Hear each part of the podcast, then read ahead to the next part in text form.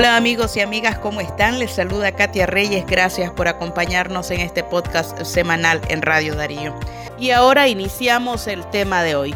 Migramos para Vivir es la última campaña que se ha lanzado para poder apoyar a miles de nicaragüenses que se encuentran en Costa Rica y quienes desde el exilio pues han alzado su voz para poder escapar de la represión en nuestro país. Según la agencia de la Organización de Naciones Unidas para los Refugiados ACNUR, Nicaragua en la actualidad registra más de 108 mil personas que se han visto obligadas a abandonar este territorio desde el 2018.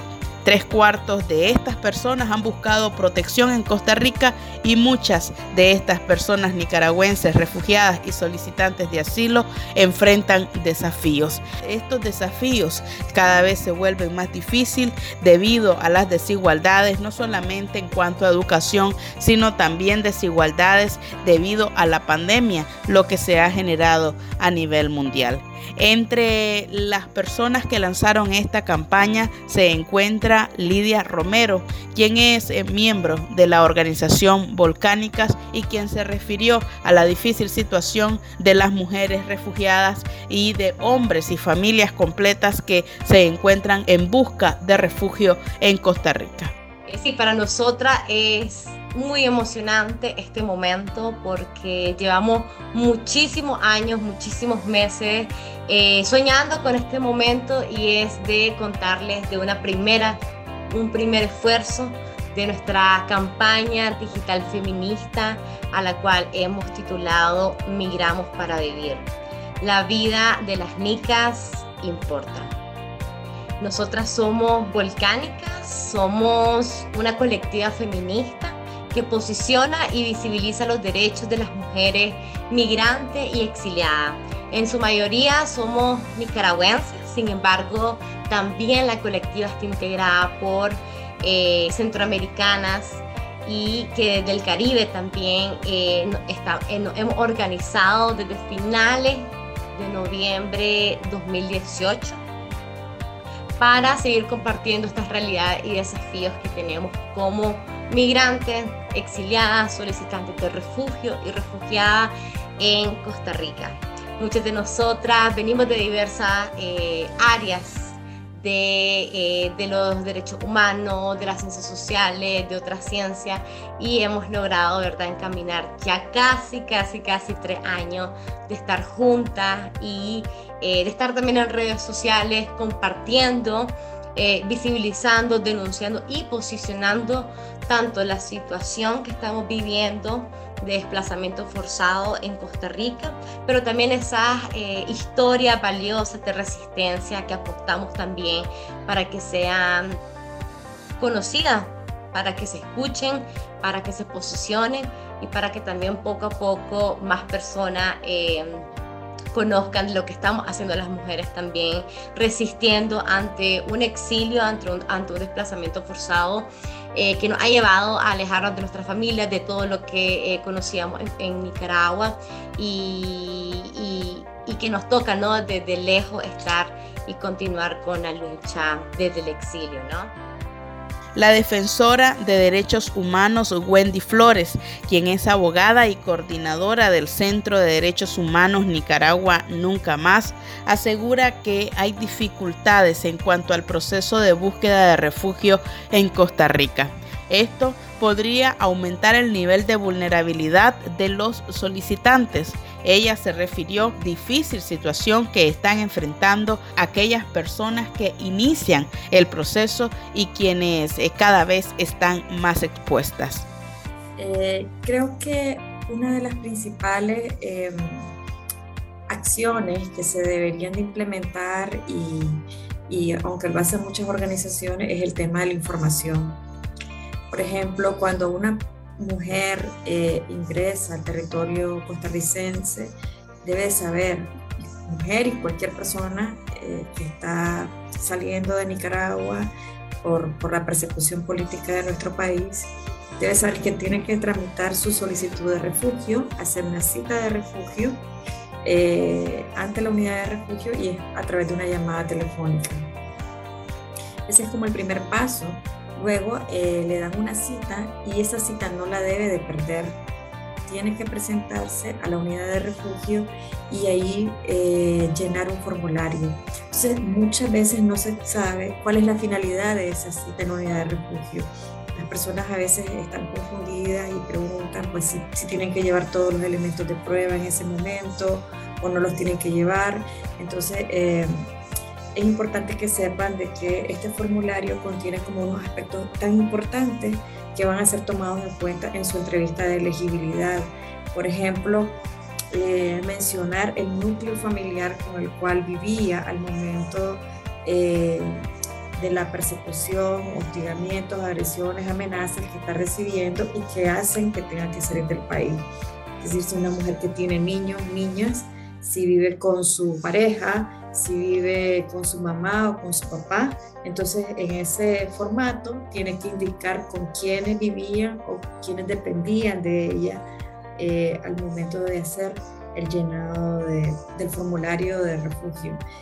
Además de que se debe indicar las razones por las cuales está saliendo del país y ojalá hacerlo eh, de manera cronológica.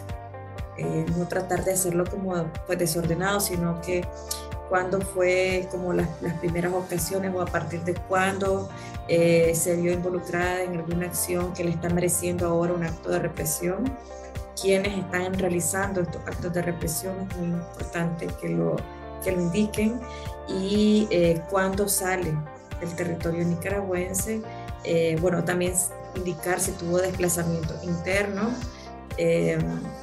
la fecha de ingreso de Costa Rica, que a muchas personas también se les olvida cuándo ingresan a Costa Rica. Entonces este, tienen que registrarlo y dejarlo fijado en ese formulario. Sobre todo este, indicar pues si hubo alguna participación en manifestaciones en contra del gobierno y eh, hay preguntas que mencionan si, por ejemplo, ha, ha realizado actos delictivos entonces es muy importante que puedan decir eh, pues si no han tenido que ver en ningún acto delictivo terrorista o algo así, pues evidentemente Nicaragua está procesando por terrorismo. La gestora social y además defensora de derechos humanos Alejandra Vega considera que hay prácticas durante el proceso de búsqueda de refugio en Costa Rica que exponen la seguridad de los solicitantes.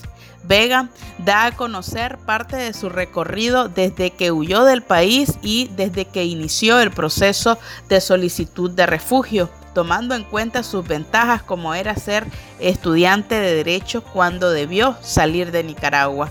Por tanto, tenía algunos conocimientos acerca de procedimientos legales, a pesar de de ser un estudiante de derecho cuando inició el proceso de búsqueda de refugio ha resultado todo un reto para ella y como parte del proceso de eh, crítica y además de búsqueda de mejora en cuanto a la solicitud de refugio da a conocer pues cuáles son esas vicisitudes en búsqueda de la protección del gobierno costarricense. Toda la hora de espera eh, y también en la, forma, ¿verdad? Todo el mundo llamaban con un megáfono, eh, con el nombre completo y lo siguen haciendo, o sea, es la fecha y lo siguen haciendo. Entonces, una de las cosas que yo siempre me quejo y se lo digo al funcionario o la funcionaria es que o sea, ¿por qué hacen los llamados eh, por nombre y no por número? Siempre me dicen, es porque eso es así. O sea, esta es una unidad de refugio, esta es una unidad donde tienen que de alguna forma proteger la identidad de la persona. El proceso, ¿verdad? Largo que en ese momento, que ahora, como decía Wendy, ahora pues dos años o año y medio de la cita de elegibilidad, ahora no, ahora son cinco y es lo que tenemos por la situación de COVID, ¿verdad? Y la expansión, ¿verdad? Del tiempo sobre la las renovaciones de, los, de los carnets. Una de las debilidades era eso, otra de las cosas es que no hay una comunicación interinstitucional, la vulnerabilidad a los derechos, ¿verdad? De las personas solicitantes de refugio, incluso las personas migrantes, no hay una, una comunicación entre las instituciones, entre Dirección de Migración, con Ministerio de Salud, con instituciones bancarias. Entonces, eso al, al, al haber un desconocimiento sobre esta ruta, sobre esta...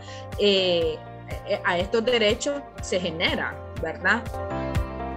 Estos fueron parte de los planteamientos expuestos por la defensora de derechos humanos Wendy Flores, así como también por la gestora social Alejandra Vega y por supuesto las recomendaciones de Lidia Romero. El grupo de Volcánicas asegura que desde el diciembre del 2020 la unidad de refugiados de migración reanudó sus operaciones. Ellos han recibido aproximadamente un promedio de 1.237 solicitudes al mes general por el desplazamiento forzado causado por la crisis sociopolítica que se vive en Nicaragua.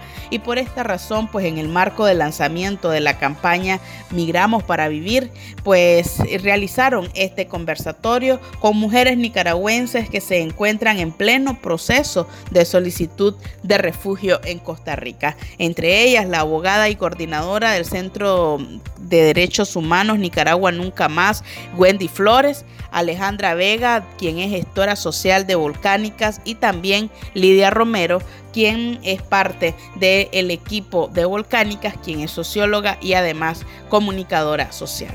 Así hemos llegado al final de este podcast semanal. A ustedes gracias por habernos acompañado y por supuesto por estar pendientes de este podcast semanal de Radio Darío. Si fue de su interés, compártanlo con familiares y amigos y también puede comentar al respecto. Que tengan ustedes una buena semana.